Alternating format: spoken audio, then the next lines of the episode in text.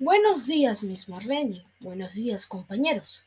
Hoy día les voy a presentar la, la historia de las orejas del alcalde.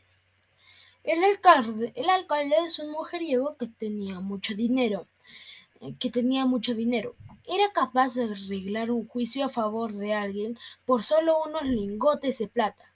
Como era mujeriego, él se enamoró de una doncella, pero, e, pero esta no le hizo caso y pidió ayuda a un soldado de Tucumán, y el alcalde don Diego de Esquivel se peleó con el soldado de Tucumán, se hicieron rivales.